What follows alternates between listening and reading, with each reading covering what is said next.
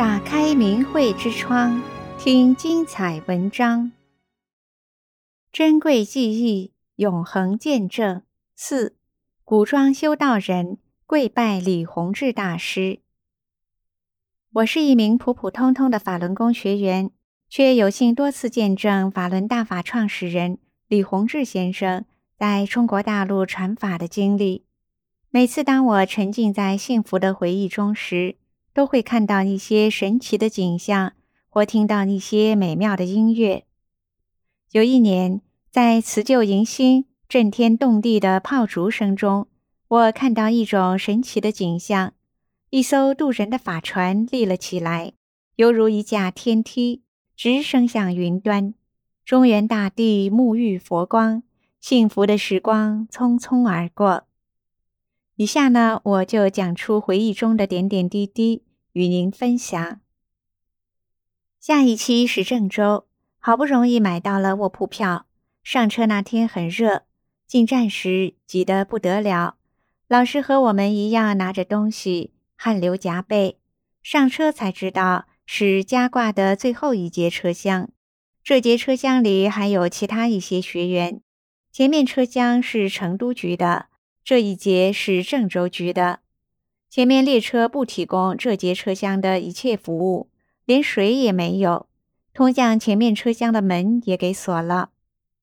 我心里很着急，看见有两位学员找了一只水壶和水杯，停车的时候跑下去，从前面车厢上去灌了开水。可车开了，只好在前面的车厢站到下一站再下车，再跑回这节车厢来。这点水也仅够每顿饭给老师泡一碗方便面。上车时，成都学员送来一袋大桃子给师傅吃，可师傅都让我们吃了。想着师傅做着救度众生这么伟大的事，生活却如此清苦，真是别有一番滋味在心头，无见崇敬之心油然而起。这节车厢是最后面的车尾了。车过华山时，师傅站在车尾，站了很久，指着远山对我们说：“那边是华山。”我们顺眼望去，华山上很多修道的人都下来了，来看望师傅，跟着火车走。有的修道人一直跟到郑州的学习班。师傅问他们：“你看我的弟子如何？”他们有的都修了很久。说没有几个能比上的。后来师傅在讲课时讲到了这事，有学员看到许多修道人身着古装在山上跪拜师傅。郑州班几乎是历次学习班中条件最差的，气功协会找了一个废弃的体育馆，叫风雨球场，中间的地板破旧斑驳，四周的看台是砖头砌的台阶。残缺不全，老旧的窗户有的连玻璃也没有。郑州法轮功学习班主办单位是郑州市气功协会。从一九九四年六月十一日至六月十八日，这期班约一千五百人参加，学员来自全国各地，贵州、东北成团组队参加。郑州市一百一十多人，河南省九十多人。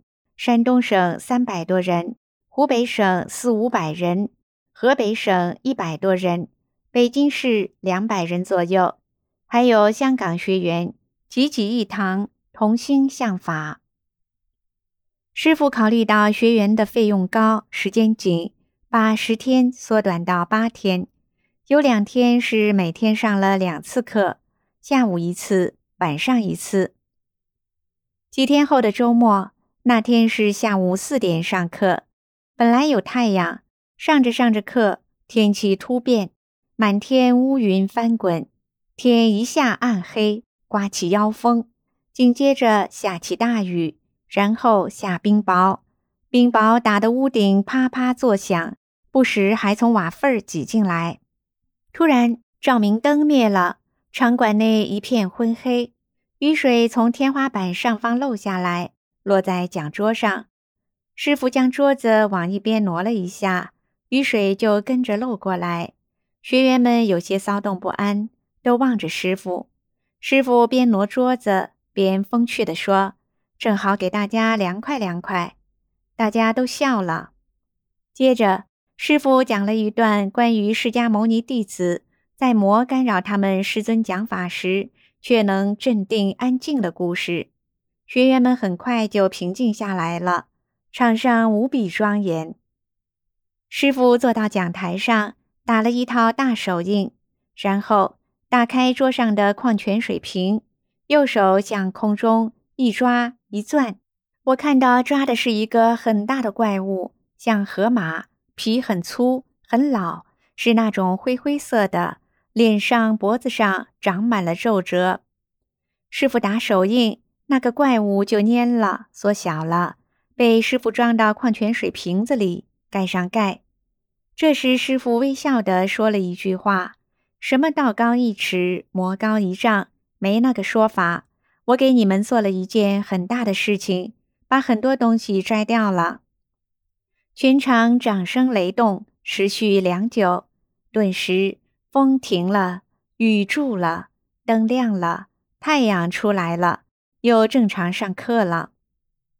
课后，体育馆周围积满了水，街上的树劈了不少。卖冰棍的老太太拉住学员问：“刚才的事是冲你们来的吧？”学员吃了一惊。老百姓居然也懂这些，当地电视、报纸等都报道了这场突发灾害：风雨暴起，树被刮倒，房子屋顶被掀了。每晚八九点下课后，师傅才泡碗快餐面吃。一天，师傅考虑身边这些工作人员辛苦，就去了一家小店，都各自点了餐。在候餐时，只见一个小伙子在门口站了一会儿，走了进来，一下跪在师傅面前，说：“请师傅收下我，我要做您的弟子。”师傅马上站起来，退了半步，把小伙子扶起来，说：“我们不搞形式，要做我的弟子，你就好好练，好好修。我把学员都当做弟子。”学习班结束时，主办单位的负责人。在大会上，激动地对全体学员说：“第一天上午讲法，麦克风的声音没有调好，学员有时听不清楚。到了下午，麦克风的声音就非常清晰了。这是你们师傅在中午休息时间调好了的。你们的师傅那天中午没有吃饭，没有休息，也没有告诉我们，自己默默地做了本应该是我们做的事。”郑州班结束之时，许多学员献锦旗，最大的一面锦旗上写着一个大大的“佛”字，需由湖北学员敬献。有位年轻道士，一九九三年就学了法轮功，参加了这期班，亲闻师傅讲法，亲感师傅威德，一定请求与师傅单独合影。学习班结业当天，师傅与他合影，道士一身崭新道袍。长长的头发梳着整齐的发髻，激动地说：“好幸福啊！”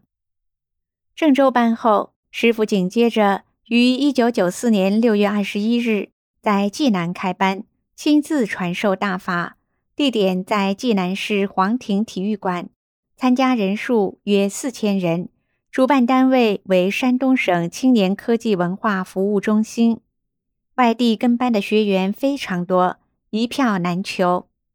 有学员说，师傅每次进入会场都是从不同通道穿过，并和大家一一握手。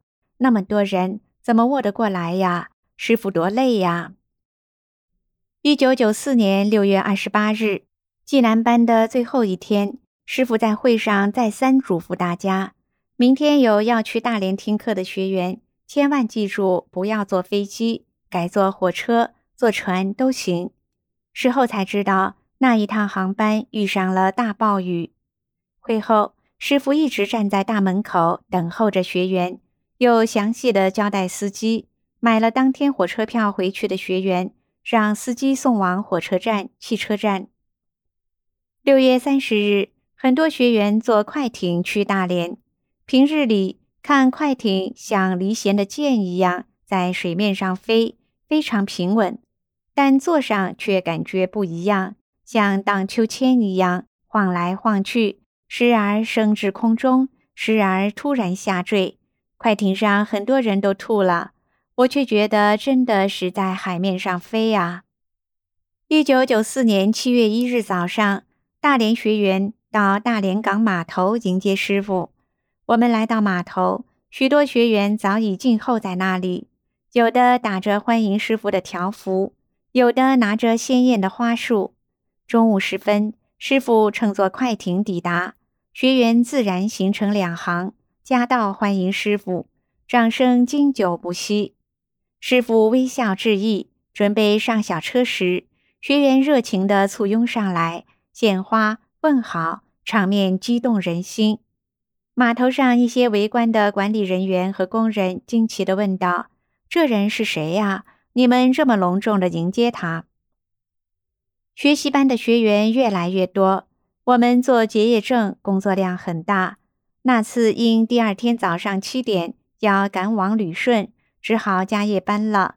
房里什么吃的都没有了，只有一包方便面，还是留给师傅当早餐的。